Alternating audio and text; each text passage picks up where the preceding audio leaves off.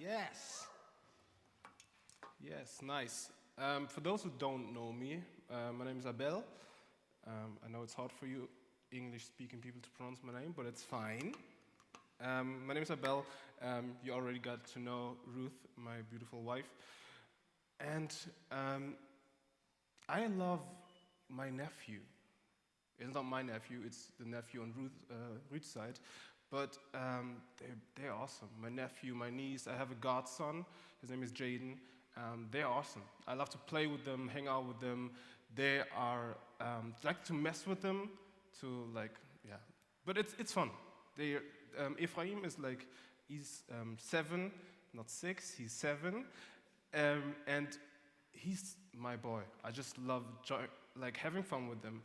Um, Alicia, she's a bit older, puberty is hitting, so that's not fun anymore. But I just love them. And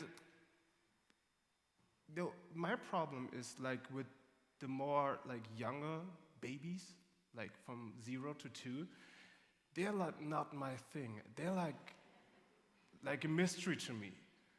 They're like unpredictable. You never know what they want from you. You just try out your, your like three options: diapers, hunger, and sleepiness. And at the end, guess what? They still crying because you didn't find the right solution. So babies are like um, a bit weird for me, but I still love them though, but unpredictable. I read this article of, of a father um, who he, he had his child, his baby, uh, took him to, the, to, to his bed. He slept. It's all fine. The dad went down downstairs. He, he thought to himself, wife is gone, baby's leaving. We have donuts from yesterday. Let, let me have some me time. I will have some me time. So he, get, he sits there, enjoys his donut, is watching some Netflix, and thinks to himself, oh, that's the greatest time of my life. All of a sudden, he realizes, he notices that there's a smell, a very weird and bad smell, and he thinks to himself, let me follow that smell. So he follows the smell, he, he goes up, and he's walking towards the room of his baby. And, and he gets into, gets into the room, and he looks at his baby, the baby's smiling to him and has poop in his hand, and the whole room is full of like the bed is full with, with poop and the, the toys are full with poop and, and everything is full with poop. And the baby's smiling rejoicing and i, I can imagine because i'm not a dad um, but i can imagine the father looking at his baby and being like how can such a beautiful, in my case, brown creature create such a mess? And I think when the Apostle Paul, when he left Corinth, I think he had the same thought in his head. How can a church be so messy? I just left for two minutes and the room is full of poop. How is that possible? When Paul planted the church in Corinth, um, and, and, he was done, and he felt like, hey, I can leave now. I think I, the, the, church is, is, healthy. I can go now. And, and, and he, he thought to himself, this is good. Um, but he didn't realize that church was going crazy. And, and when he started planting the church, um, it was very difficult for him. It was a, kind of a bumpy start. He, um, were, he went to the synagogue, he talked to the Jews, and they felt like, nah, we don't like your message. And then he went, uh, he said to himself, okay, then I'm going to the non-Jewish people. And then, like, very slowly, things started to, like, develop, and people got to know Jesus. And suddenly, there's division in the church. There's, like, like um, power plays in the church and one of the questions that people were asking themselves was, um, who's, like, who's like the best apostle? Who has more authority?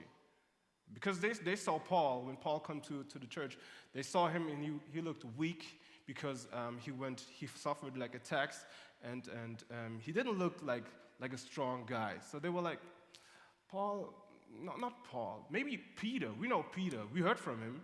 He sounds like a guy who has, he, he knows what to talk about. And this guy, Apollos, he also came to the church and he had something to say. But Paul, nah, he was weak.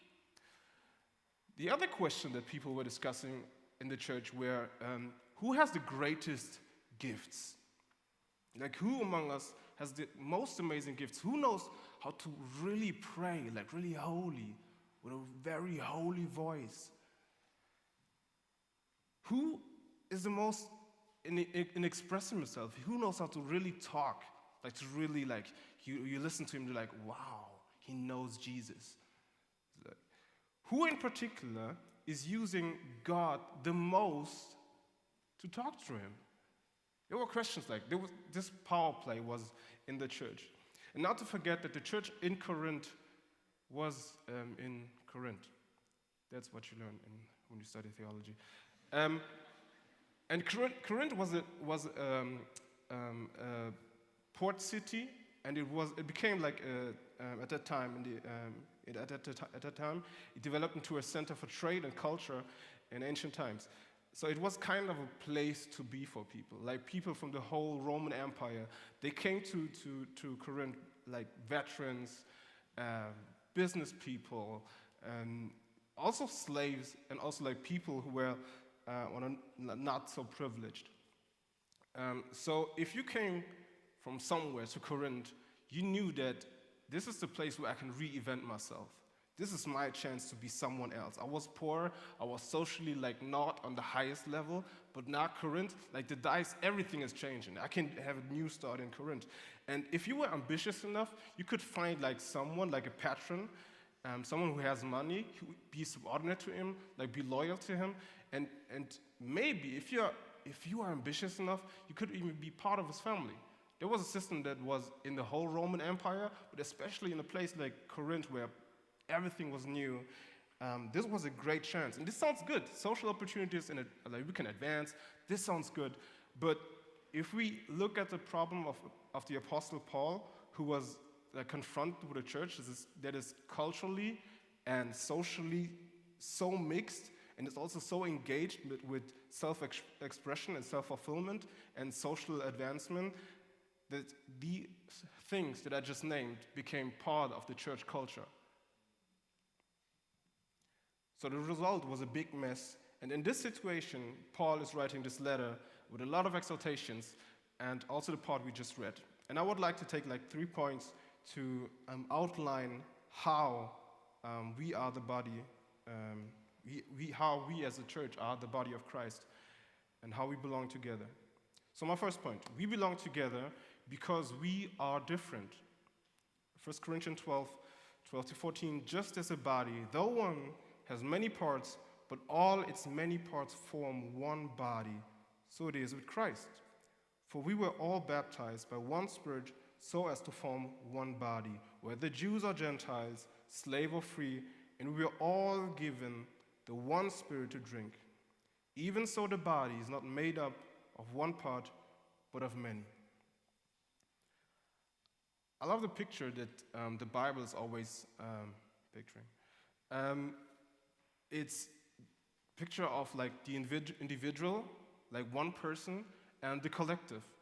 Um, we had just we just had our our uh, sermon. Uh, we just last week we talked about uh, the patriarch Abraham. And we have the same thing here. Um, it's one person that God is, God is calling, um, and at the same time, he's also telling Abraham, through you, all the families of, of the earth shall be blessed. And I know that we are in our time, we're developing from like being like very traditional, like you have to be whatever your father did as a job, you have to do the same thing. We're developing away from it and getting to like very individualistic um, society. But I, it's so funny that the core of the gospel is neither traditional or individualistic. So your identity is not just being a part of a church or a family or a certain tribe or, a, or like some functioning machine because God has called you by your name. He knows you and He has counted every hair on your head. The core of the gospel is neither individualistic because your identity is not only what you feel, what you think, what you perceive, because your story did not start with you, and goes far beyond you. So the Bible tells us all these like heroic individual stories of Moses, of Abraham, of David. But all of these stories, as, as good as they are, they have to submit to the one story, to the one ultimate goal, which is Jesus. And this is the task of the collective, the task of the church, of the ecclesia, of the people of God to glorify Jesus. When we look at Corinthians, um, their problem was they had these individual gifts and they were aware of it, but they couldn't, they had problems like putting these individual gifts down and to glorify God through their diversity as a collective. And I know the text is all about functionality, it's like more about gifts, so how can, how, what, what can I bring so that the body works? But I want to think also, on, like make you understand that I think it's more than just functionality. I know we're Germans, but it's more than function functionality because it's also like, how can we, there, there's this body of Christ, and it's not just functionality, it's something beautiful, it's something whole, and it's something complete. Because this diversity is, this is what reflects, reflects God's variety and beauty and perfection and completeness. I grew up in an African Congolese charismatic church. Uh, not all African churches are charismatic, but I did. I grew up in one. So, um, so it was very hard for me when I came to a German church to understand that there's probably maybe just one person lifting one hand. And that's all. Because I'm not used to it. I grew up in African church. There's like this auntie singing second voice, this other auntie singing third, singing like the third voice. She didn't get it really good. Whatever, hallelujah, praise the Lord. This one is laying, this one is kneeling, this one is crying, this one is screaming. That's African church, and there's a dynamic into it that I love. But what about what if church was like we do just the same thing. Everyone sings the same song with the same voice, with the same movements, with all the same thought in it, with the same, everyone has the same association. This would be boring. Can anyone say? Amen? Whatever. No. no. But this would be boring. Nobody would, it's, it's just not fun. Everyone would, we're not machines so that everyone stands here in the same way, sings the same song in the same way. That's just boring. But like the difference, we can, we can like celebrate our differences in church. That's something beautiful. And I know that sometimes dif- like differences are very difficult. So because you, you see your like issues and problems to your perspective, and if someone else comes in, it's like, I see it in a different way because I, came from, I come from a different culture or whatever. You're like, hmm, that's annoying, leave me alone. But I think we have to learn to celebrate our differences. And not just to accept them, but to embrace them because there's beauty in it. So 1 Corinthians 12 14, even so the body is not made up of one part, but of many. My second point is we belong together because we care for each other. Again, from um, 22 to 26, in fact, some parts of the body that seem the weakest and the le- least important are actually the most necessary.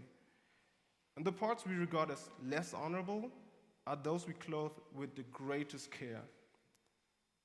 So we carefully protect those parts that should not be seen, while the more honorable parts do not require this special care. So God has put the body together such that extra honor and care are given to, the, to those parts that have less dignity.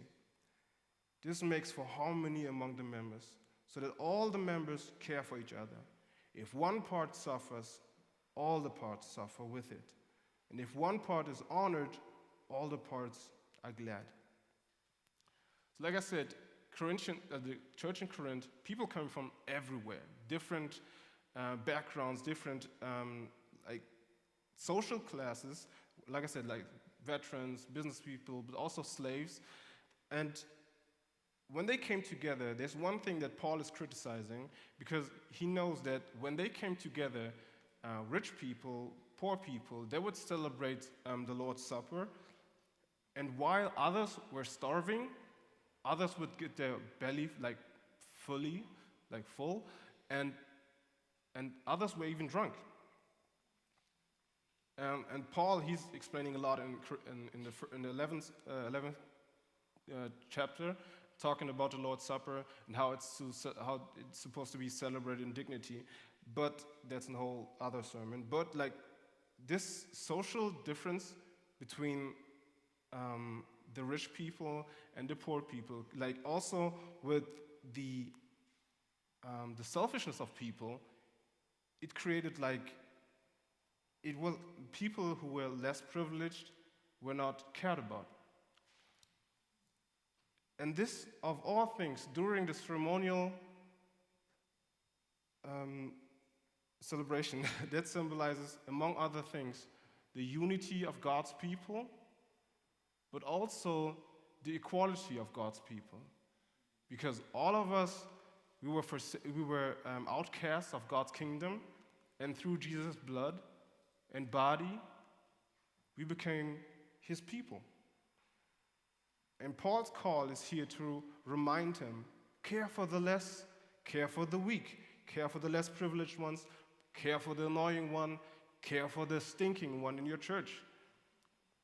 And this reminds us of the commandment that Jesus has given us you must love the Lord your God with all your heart, all your soul, and all your mind. This is the first and greatest commandment. A second is equally important love your neighbor as yourself. John 13, Jesus gives a new commandment. A new commandment I give you love one another. As I have loved you, so you must love one another. By this, everyone will know that you are my disciples if you love one another. And I have this weird feeling that sometimes we take this passage and it's like a principle of evangelism. We're like, yeah, why should we love people? Well, because they will see us and they will be like, hey, they, they belong to Jesus. And that's cool because there's a promise on it. But at the same time, it's a commandment. That's not cool, that's not sexy, but it's a commandment.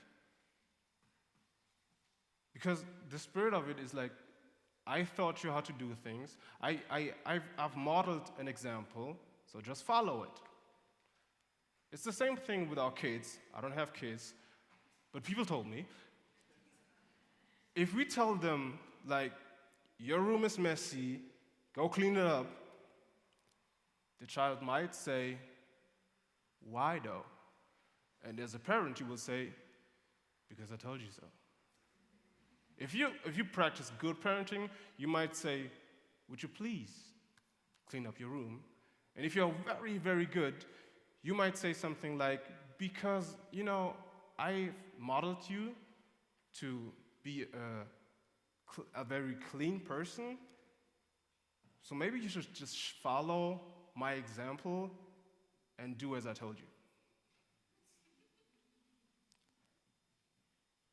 But still, it is a commandment. Take care of the big ones, take care of the, of the little ones, take care of the privileged ones, take care of the less privileged ones, of the sympathetic ones and the annoying ones. So it's not our job to create something artificial, like to act like we love one another and tell people, hey, look, we love one another, come to Alpha Course. That's not the point. But the primary purpose is not evangelism, but it is to cultivate an understanding of God's heart for those who may less worthy, who may be less worth, worthy in the eyes of people outside, but whom God has called into his family, into his body. And if we cannot see the brother and the sister as God sees them, as, as honorable, as valuable, as precious, as dear, and highly honored, how can we see people who are outside in this way? And maybe we should start cultivating in our own home, in our own body, things that we want to unleash in others. For some of you, you feel, you feel like, I don't feel like the weak one right now. I feel like I got all things together. Um, but it's funny how life hits, isn't it? Corona, for example. Yeah, the other, the, the, one day you feel like you have everything together, you can lift up the whole world, and the, just the next day you feel like you just want to you feel like you're at the bottom. But that's real life. There are phases where we have the capacity to love, to love people, we have the, the capacity to, to lift them up, and then the next day we feel like we need people to pray for us, to pray with us, to pray for us, and just to lift us up. Uh, Bonhoeffer, he says it very good in a book um, called Life Together. Um, I just want, I just, I'm going to read it. He says, therefore, the Christian needs the Christian who tells him God's word. He needs him again and again when he be- becomes uncertain and discouraged. Because he cannot help himself without, without deceiving himself of the truth.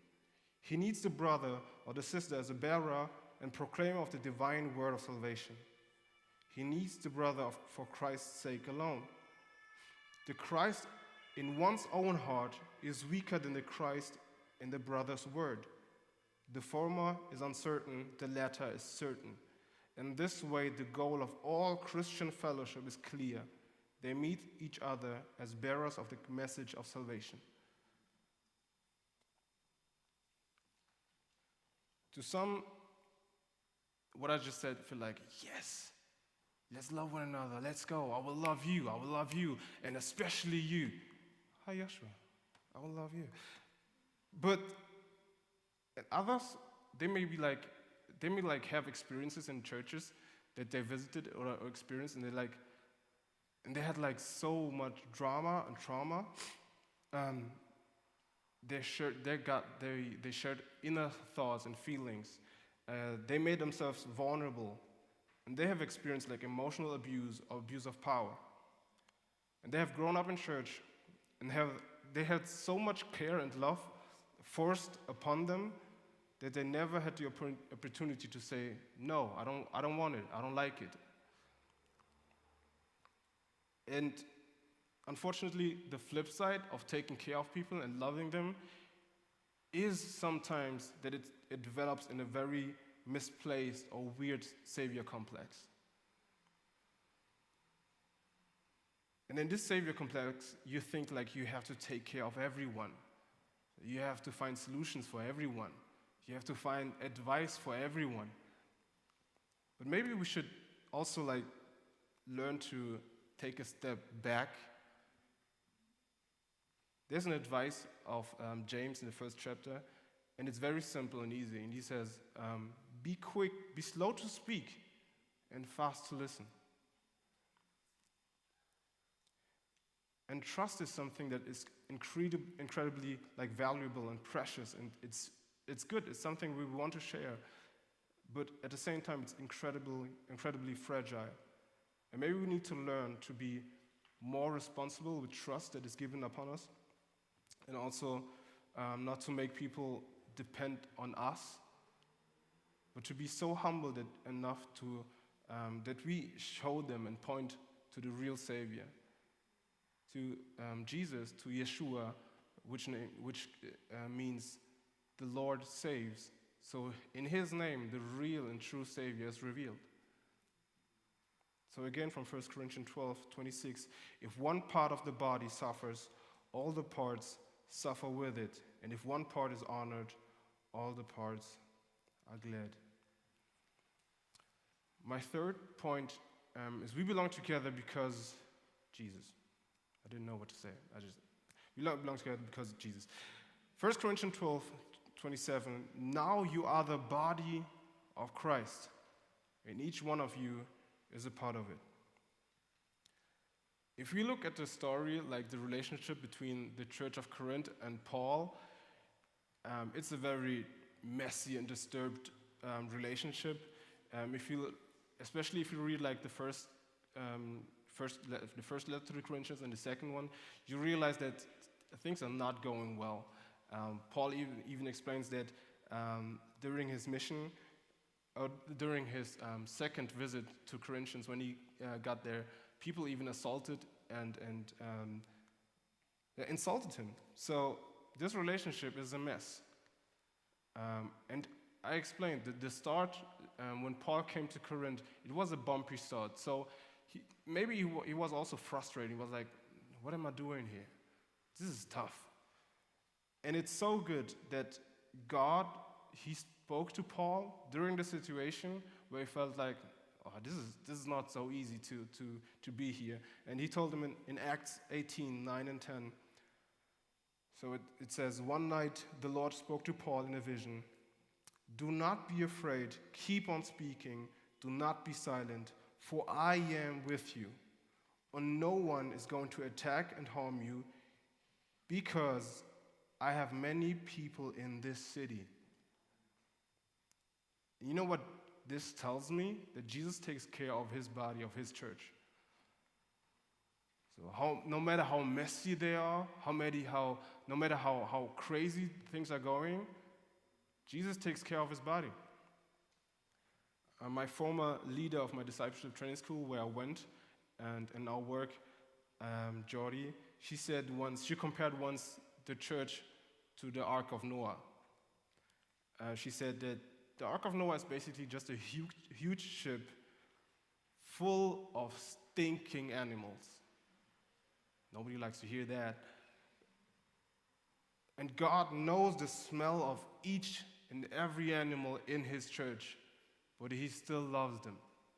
He knows how, he knows how messed up they are, how they stink, how they have their problems, but still, He loves them. He takes care of them. And I know this, this is very hard, but Jesus is like the one who takes care of the boat, and He is the one who sanctifies every animal, every person in the church. And it's not me who will sanctify this church, who will hold up the, hold the, the boat together. It's not a former pastor, it's not a future pastor, it's not Dave. And this sounds hard, but I think it's good for us because we had a lot of changes in this church, like changing a new pastor coming in. But it's also not former Pastor Neville who will hold the boat together, who will sanctify the church. It is, and it will always be Jesus. And this body, with all its different parts, they exist through him and for him and for his glory. All the parts will just love each other, carry each other, and, and, and celebrate their differences just because Jesus showed perfect love on the cross of Golgotha by carrying our debt. And the same Spirit who raised Jesus from the dead, he fills the body with new strength and with fresh water. And what is the rightful response that we can give to, that we can give to Jesus? We serve him. That's what we do. We serve him. He is the head of the body. We do not serve tradition. All those tradition is, is beautiful and there's beauty in it, but the church of Jesus does not exist to force traditions on people no matter the circumstances, but to glorify Jesus, to glorify the risen one in the context they live in. And the church is also, we do also, we also not serve progressivism, progressivism and, and advancement and stuff. Because as important as all these issues like diversity, sens- sensitivity, uh, sustainability, as important as they are, but we can never allow ourselves to just replace the name Christ with those hashtags. We serve Christ, Jesus the Lord. Point blank. Church does not exist for an end in itself, but to glorify Jesus. And I want to finish with a verse uh, on the part, but it's funny because on Friday we had like a worship um, prayer evening at our place, and Felipe, the guy who was playing guitar, um, he when we finished the, the, worship night, he finished with this verse. I was like, it's funny. I want to finish with this. I wanted to finish my sermon with this um, verse because it's, it says it all. Colossians 1 17 and 18. He is before all things, and in him all things hold together. And he is the head of the body, the church. He is the beginning and the firstborn from among the dead, so that in everything he might have the supremacy. And um, as I finish, um, you can already get your stuff, guitars and stuff. Um, as I finish, I hope that this message will not just encourage you to be like a functional part of this body. So I hope that you, you, you are here. Maybe you are here and you're like, great. Where do I sign up? Where can I do? Where can I play guitar? Where can I help with the cameras and stuff and be functional? And this is all good. If you want to do it, sign, sign the blah blah and do whatever you have to do. Go for it. But let's just not think about the body as a, functional thing that just works. But let's see the beauty of church. Let's see the beauty of the body. We do not just need people to make this body function like a machine, but to reflect His glory and His glory alone. We do that by loving each other, we do that by protecting one another, we do that by embracing our different stories and backgrounds and, and whatever there, there is. We need, that's how we reflect His glory. And especially if you experience like bad things in church, um, as I said earlier, um, if you experience like trauma in church, bad things in church, um, I want to encourage you to take your time and let God heal your wounds because I believe that He will and He wants to. He takes care of every part of His body. There's not one part where He says, I don't care about it. Um, he wants to heal and, and hold together every part of His body. Because there, there are probably things that happen to people um, there are no, no words like to justify whatever hap- what the things that happens, but I want to remind you that He takes care of His body. He takes care of every little one. And we don't do that often, uh, but I want to invite you to, um, we, want, we, want, we want to play, pray um, the Lord's Prayer, and especially if you're one of the person that feel like, hey, I have something that is killing me because I have bad past experience with church. Um, and maybe you feel like all experiences, all experiences are coming up, and you don't have the words to pray. Um, so I will just invite you to pray the Lord's Prayer with us, so we can, well, we, because we will have this part where it's individual, because you have your experiences, you have your whatever happened, you have it, and it's real. Nobody should deny that it's real, and you should like you should pray it out loud. You should bring it to God. But at the same time, we will have a moment where the collective, the church, the body, um, we'll pray the Lord, the prayer that the Lord has taught us. So let's stand together. Um, I'm not good with the Lord's Prayer in English, so you will have to support me. Uh, I'll just start with the first words and then we'll just um, start together. Our Father who art in heaven, hallowed be your name. Thy kingdom